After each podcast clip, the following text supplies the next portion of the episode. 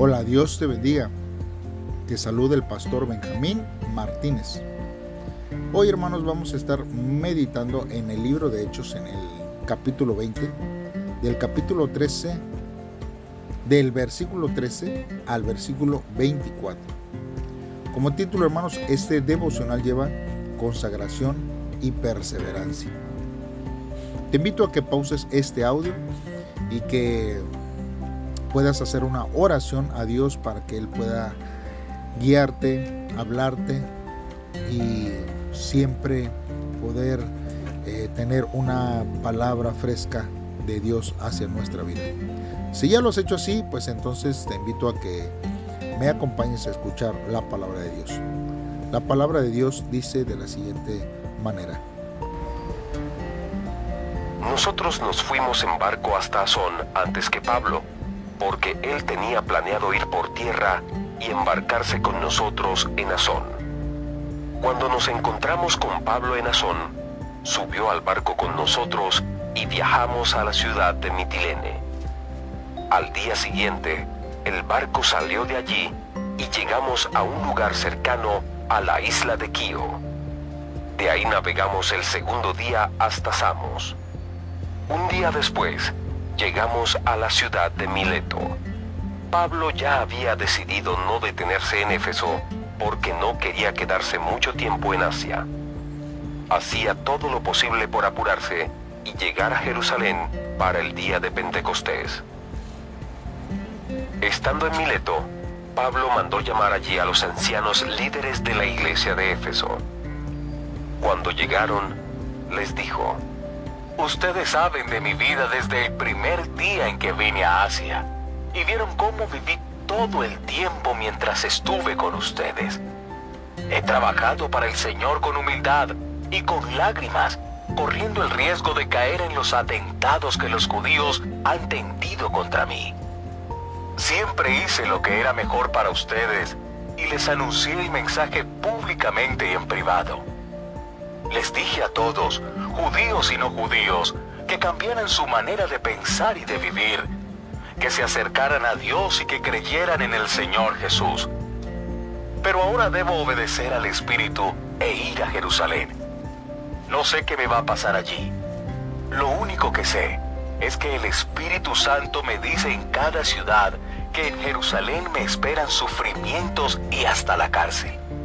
No me importa mi propia vida lo más importante es que yo termine el trabajo que el Señor Jesús me dio. Dar testimonio de las buenas noticias acerca del generoso amor de Dios. Muy bien hermanos, pues vamos a estar meditando en la palabra de Dios. Vemos aquí hermanos que el, apóstol Pablo estaba en este Troas y es un viaje, hermanos, que, él hace, por ejemplo, de Troas. Eh, Pablo viajó a, eh, por, por, tierra a Azón y luego ahí, hermanos, abordó una, una nave rumbo a Mitilene y luego de ahí a Samos, hermanos. Cuando él iba ya rumbo a Mileto. Y él ahí, hermanos, eh, dentro de su trayecto pide a los ancianos de la iglesia en Éfeso que los despidiera, hermanos, de sus miembros, porque sabía que tal vez no los volvería a ver ahí, hermanos. Vemos aquí, hermanos, que esto ocasionó que el apóstol Pablo no estuviera en Jerusalén durante la fiesta de la, Pascua, porque él estaba especialmente, hermanos, interesado en llegar a tiempo para el Pentecostés, que se celebraba 50 días después de la Pascua. Pablo, hermanos, llevaba algunas ofrendas a los creyentes de Jerusalén de las iglesias en Asia y Grecia. Él lo escribe en Romanos capítulo 15, hermanos, del versículo 25 al 26, que dice, ahora voy a Jerusalén para ayudar al pueblo de Dios allí porque las iglesias de Macedonia y Acaya decidieron hacer una colecta. Quieren ayudar al pueblo de Dios que es pobre y vive en Jerusalén. Hermanos, la iglesia de Jerusalén pasaba por tiempos difíciles y él quizás estaba ansioso de entregarlas a los creyentes en Pentecostés, porque era el día de celebración y agradecimiento a Dios por su provisión. Y es por eso que él tenía, hermanos, que ir y viajando, hermanos, eh, de, de una forma en que no tenía que tomar mucho tiempo a las ciudades que llegaba él. Ahora, estos versos, hermanos, nos, nos indica, hermanos, que la senda del cristiano no es fácil. Ser cristiano, hermanos, no libra de todos los problemas. Y el apóstol Pablo sembró humildemente y con muchas lágrimas, pero nunca huyó, nunca se rindió. El mensaje de salvación era demasiado importante de manera que no perdió la oportunidad alguna, hermanos, para anunciarlo. Y además, predicó el mensaje de diferentes formas y a diferentes audiencias. Sin embargo, hermanos, el mensaje permaneció inalterable. Él predicaba, arrepiéntanse de su pecado y vuélvanse a Dios por la fe. La vida cristiana, hermanos, tendrá sus tiempos difíciles, sus lágrimas, pero también sus alegrías. Pero debemos estar siempre listos para contar, hermanos, a otros las cosas bellas que Dios ha hecho en nuestro favor. Sus bendiciones aligeran el peso de las dificultades de la vida. Por eso, hermanos, independientemente de lo que la situación que nos esté pasando, hermanos, nosotros no debemos de dejar de hacer lo que nos corresponde como hijos de Dios, como cristianos. Por eso el apóstol Pablo, cuando nosotros vemos que él está ligado con, con su espíritu, hermanos, podríamos nosotros también interpretar lo que él estaba atraído de manera irresistible por el Espíritu Santo. ¿Cómo nosotros nos encontramos atraídos al Espíritu Santo? ¿Qué es lo que nos atrae hacia la presencia de, Dios? ¿Realmente es irresistible o es pasajero y no complementa todo nuestro ser? Tenemos, hermanos, nosotros que vivir bajo la guía del el Espíritu Santo en todo tiempo. Porque el Espíritu Santo, nosotros vemos aquí que anunció al apóstol Pablo que estaría en prisión y que sufriría. Y a pesar de ello, hermanos, el apóstol Pablo no dudó en cumplir con su misión. Su carácter enérgico, hermano, fue un buen ejemplo para los ancianos de Éfeso. Algunos de ellos, hermanos, también tendrían que sufrir por nuestro Señor Jesucristo. ¿Qué tan dispuestos nosotros estamos para sufrir por el Evangelio? Nosotros hay veces, hermanos, y por lo regular, sentimos que la vida es un fracaso, al menos, hermanos, que nosotros podamos sacar provecho de ella. Reconocimiento, diversión, dinero, triunfos, pero el apóstol Pablo pensó que la vida no tenía valor a menos que se use para la obra de Dios. Que lo que invirtió en la vida era más importante que lo que, lo que pudiera conseguir de ella. Para usted, ¿qué es más importante?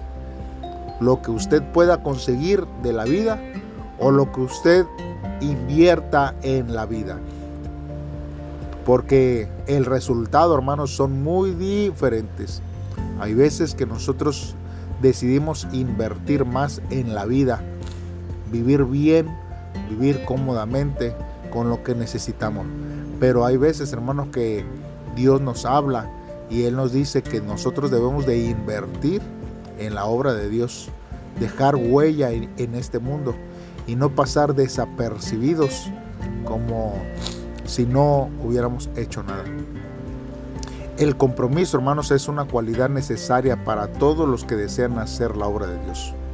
Si usted no está comprometido con Dios, usted no va a poder hacer la obra de Dios.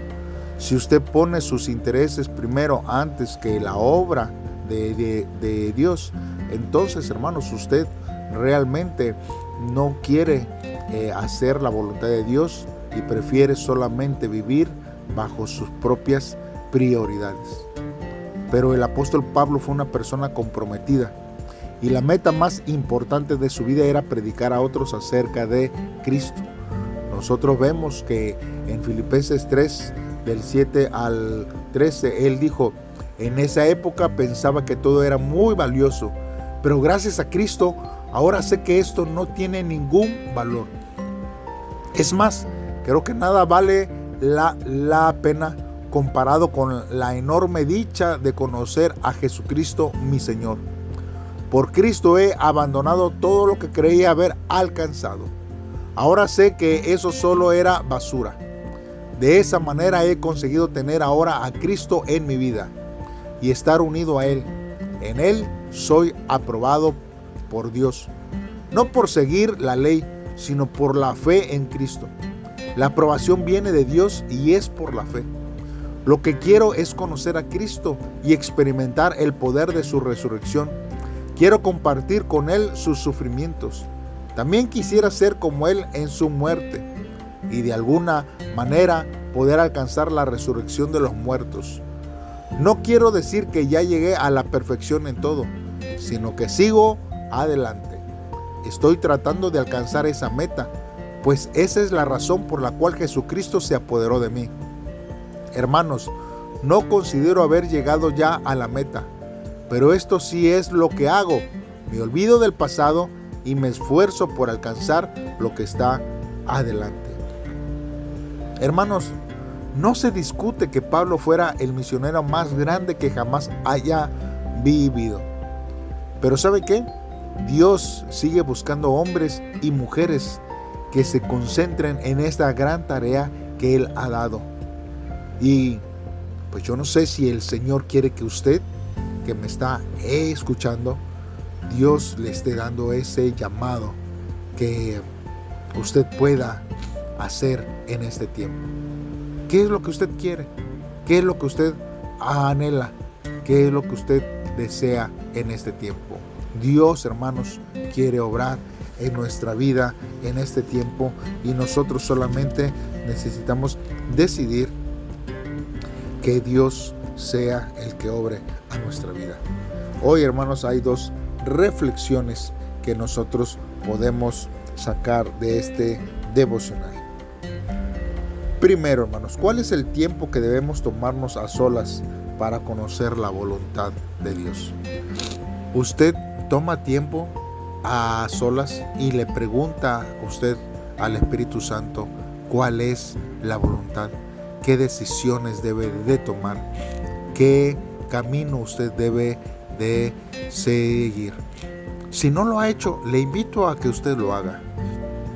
Tome un tiempo en cada día y usted hable con Dios en ese tiempo y pídale la dirección de Dios. Dios quiere obrar en su vida cada día. Y la segunda reflexión, hermanos, que nosotros podemos tener para, es, para este día es cuál es el ministerio que nosotros debemos de cumplir con humildad, con compromiso y paciencia. Sabe que Dios le llama a usted a cumplir un compromiso en este tiempo. ¿Cuál es ese compromiso que Dios le ha dado para que usted pueda estar viviendo conforme a la voluntad de Dios? Este es el tiempo, hermanos, que nosotros debemos de comprometernos. Si usted todavía no lo ha hecho, comprométase con Dios. Usted sabe que lo único que va a recibir de ese compromiso son bendiciones, es fortaleza. Es Dios con usted en cada momento de su vida. Y Dios, hermanos, obrará de una manera especial. Yo le invito a que me acompañe a hacer una oración en este día. Y pidámosle a Dios que Él sea nuestra guía. Padre, en esta hora, Señor, anhelamos vivir para poder predicar el Evangelio tuyo.